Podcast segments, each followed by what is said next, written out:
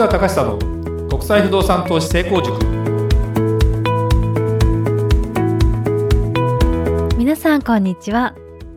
市川隆久の国際不動産投資成功塾ナビゲーターの吉川良子です。この番組は株式会社国際不動産エージェントがお届けしております。市川さんこんにちは。はいこんにちは。国際不動産エージェント代表の市川隆久です。えー、りょうこちゃん。はい収録久しぶり？そうですね。ですね。はい。うん、今テレワークにあのうちの会社もなってますけどあのコロナの状況を踏まえて何か生活が変わったというかどうです？そうですね。なんかあの全体的にやっぱり運動不足になっちゃいましたよね。そうね。はい。あの歩くように心がけてるんだけど足りないね。もうちょっと、まあ、筋トレとか本当はしていけば結構汗かくんだろうけどね。なかなか本当にだこれスポーツマンとか体を維持していくってわまあ若い人はでもねそうでもないのかもしれない。新陳代謝激しいしなんか僕ぐらいの年齢になった人の方が気をつけないといけないかもしれないね。うん。だからちょっとね体がなまると非常によろしくないので。そうですようねんそうそこはねちょっと全体的なところから変わってきてるんでまあ歩くだけでもちょっと弱いかなと思いながら、まあ、いろんなスポーツも今できないじゃないですか。そうですようね、ん、なんか工夫してますか？でも外行ったりもしてますか、外は本当に出てなくて、うん。ストレッチとかはするようにしてますね。なるほどね。はい。まあ今まだでも暑くなってきたからね。だんだんそのあたりもね難しいかもしれないけど。まあでもねこれもうーんだんだんこのなんだろうコロナの状態も時を経ながらどういう形で、えーコロナというものを受け入れながらまあなんていうの？あの人間が、うんまあ、変化して適応していくっていうのかな、まあ、そんなようなことになっていくんだろうなと思いながらまあそのどうなるこうなるっていう予測っていうのはもちろんビジネス的には大事なんだけど人間が動いていく中において考えればまあそれはもうあのいろんな状況の中でおのおのまあ判断してやっていくんだろうね。だけどまだお店とかがまだ東京はね本当にあんまり再開し始めた感はあるけど、えーなかなかあの昔のパターンで戻ってくるわけでもなくうちの会社もパーテーションが入ってきたり、まあ、ラジオ局はもうちょっと多分あの厳重なんだろうけどね、うん、でも多少のねことはねやっぱりやっとかないと何で移るっていうのが基本的にはやっぱり飛沫っていうのが大きいなって感じもしてるのでそういうのは非常に、えー対策できることはやっておきたいなというふうに思いながらそうですね。ね、うん、じゃあはい。今日も、今日の収録また久々にやっていきたいなと。はい、はい。はい。えー今日は海外不動産のエリア別による各国比較その国によって何が異なるか海外不動産投資での要注意ポイントというテーマで、えー今日はヨーロッパ編をお送りしたいと思います、えーヨーロッパ北西部南部東部について市川さんにお話をしていただきたいと思います。そうですね。あのーまあ多分1回では終わらないと思うので、はい。まああのある程度のところまで話したら、まあ、第2回第3回って形でちょっとまたアメリカの時のようにね、えーやって分けていきたいなと思いますけどあの前回、えーアメリカということをですねやっぱり話をしていきましたでアメリカってもちろん50州もあるわけだからいろんなところのエリアの話とか金額住んでる人、えー投資に関してもいろいろありますねとでヨーロッパに関してももちろんその金額的な切り口からもあるんだけどヨーロッパっていうのはまあ涼子ちゃんは行ったことないと思うけどまあこれがね何カ国あるかっていうのもあのくくり方によってちょっと変わってくるんですよ。まあ、大体47カ国から52カ国50何カ国ぐらいっていうのが大体ヨーロッパのくくり。でその微妙なところが地理的に言うと、まあ、トルコあたりのところの部分を、まあ、ヨーロッパというのか、まあ、EU に入ってるからヨーロッパというわけでもなく EU に入ってる国っていうのはヨーロッパのその50カ国中ということで言っても30カ国も入ってるかなぐらいの感じだったりするのでで同じ EU に入ってても通貨を一緒にしてる国もあれば、えーいわゆる春言協定といって行き来は自由にするけどとかっていうのもあるしそれを結んでなければ行き来もいわゆるまあアジア人がヨーロッパに行くアジアの国からヨーロッパに行くよりはハードルは低いけども、えーやっぱりパスポートチェックとかが必要だとかっていう意味ではねいろいろやっぱありますね。でイギリスがあのブレグジットといって、えー、EU 離脱をしたのは記憶に新しいかとは思いますけどもともとイギリスって別にあの通貨をユーロにしてたわけじゃなくてイギリスポンドというのをですねずっと、えー、やってきてでその春言協定にも入ってなかったのでその例えば僕らがよく行くドイツから、えー、イギリスに行く時もパスポートチェックっていうのがあって結局だから国際線に乗るのと全く同じ感じなので、まあ、そういう意味ではそのイギリスが EU 離脱もちろん EU 離脱することによって、えー、いろんな意味で EU の中と外っていうのではまた全然状況も EU 側から見れば異なるしもちろんイギリス側から見ても異なるんだけどそれは別にイギリスにとってのメリットがあるから結局やってるということも考えるとなかなかねこれやっぱねヨーロッパって全体の面積というか例えば横の時差が日本から飛行機で行って一番近いヨーロッパっていうのがフィンランド航空に乗ってヘルシンキか。フィンランドの首都のヘルシンキに到着するというところから割とスタートして。そこからイギリスまでの時差が3時間かな。確か。となるとアメリカの東海岸から西海岸と実は同じぐらいの時差。だから、えー、面積的な問題とか横に行く感じで言うとアメリカの東と西ぐらいあるので、まあ、結構まあまあ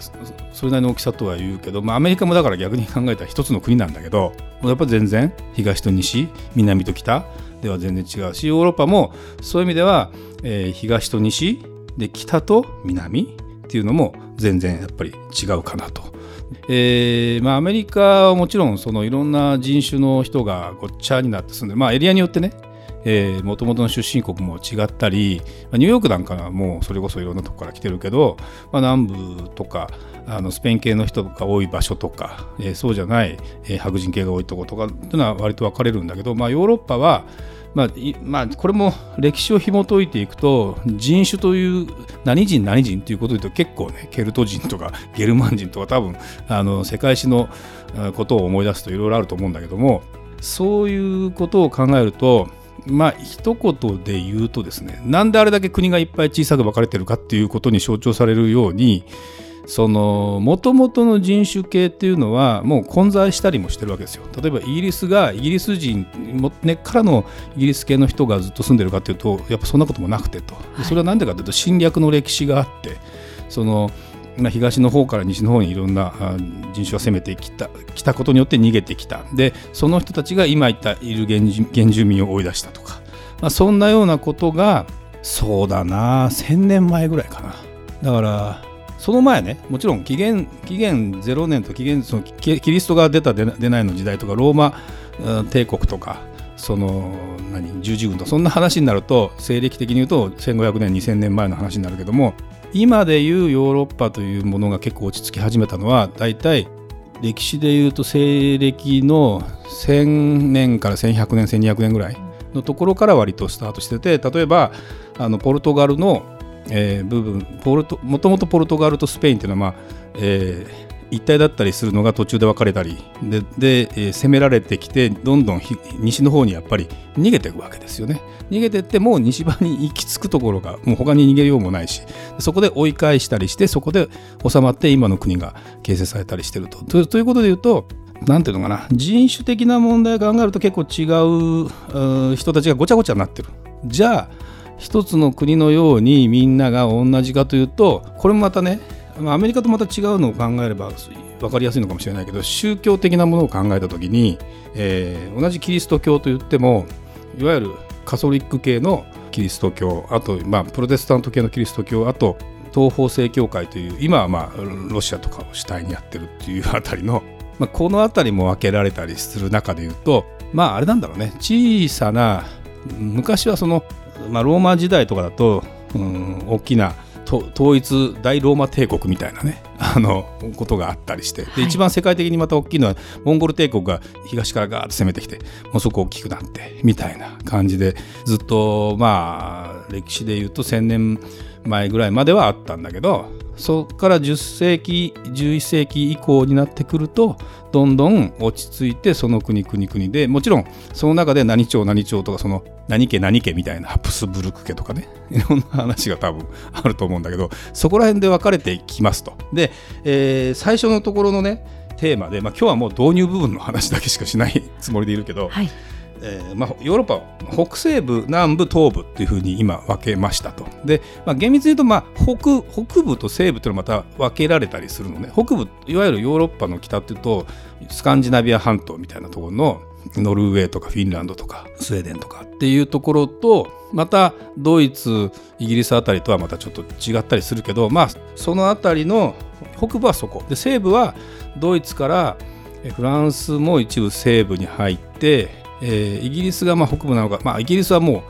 う国内でもスコットランドとかねイングランドとかウェールズとか分かれてるからこれがまた微妙だったりするんだけど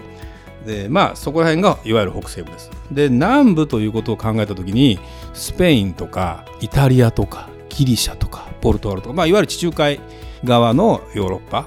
でトルコはヨーロッパに入るかっていうとイスタンブールはヨーロッパとアジアの境目ですって言うからある意味入るっていう考え方もあるけどまあアジアもかなり引っ張っていたり中東の部分も引っ張っていたりっていうようなことを考えるとまあ東部ということで言うと旧共産圏であったまあそうですねドイツより東側ポーランドとかルーマニアとかブルガリアとか、まあ、エストニアとかねいわゆるちょっと社会主義国だった時が長かったので結構取り残され感もあってでも今えー、またそうですね。ソ連の崩壊によってでもソ連の崩壊って1990年91年ぐらいのベルリンの壁がね崩壊したのが1990年ぐらいだからもう涼子ちゃんも生まれてたような気もするし。そうです、ね、と思うと30年前ぐらいかみたいな話なんでそこで非常にそこからいろんなものが分かれてきたということでいうとやっぱりその人民とかそういうなんだろうなことよりも今は産業の発展の仕方とかえー、でも国民性っていうのは結構差があって隣り合わせの国でも全然違ったりしてそれがまあでも、まあ、例えばドイツと、うん、フランスっていうのはヨーロッパでいうと西ヨーロッパみたいになるけどもともと同じ国だったりしてそれが分かれたりしてみたいなことを繰り返しながら今いるけど今の国民性でいうとイメージやっぱりドイツ人とフランス人って違うでしょ？そうですね。ねドイツ人はどんな感じ、はい、真面目な感じ。そうそうそうお堅い真面目。そうですねイメージとして、うん、でフランス人はもうちょっともうちょっと軽い感じというか、まあね、イタリアの方がまだあれなんだろうけどそう、ね、というような位置づけがあったりするのでやっぱりね不動,、まあ、不動産のあり方っていうよりもそもそもなんだろうなヨーロッパはそういう歴史を背負った中でで、まあ、投資の考え方をその中でどうあるべきかっていうこととあとはまあ、ヨーロッパの、まあ、僕はその50カ国全部の法律を知ってるわけではなくて、まあ、まだヨーロッパについては、ね、あの弊社ではドイツを中心にイギリスの物件紹介したり、まあ、フランスとかスペインとかイタリアとかの物件は紹介し始めてはいるので,、えー、であとはエストニアとかラトビアとかっていうところの物件とかも紹介し始めたりしてると、えー、買っていただいている方もいらっしゃるというような状況なんですけど、まあ、そこら辺をですね次回のところで、まあ、不動産ということにね今度置き換えた形で、えー、説明をしていけたらいいかなとい。うことで、はい、まあ、今日は第1回目の。そうですね、うん、なんとなくこれねあの音声配信なんで地図とか見せられないんだけど、まあ、頭の中に今の話を聞きながら想像してくださいみたいな感じでいきたいと思います。はい。ありがとうございました。それではまた次回お会いしましょうありがとうございました。ありがとうございました。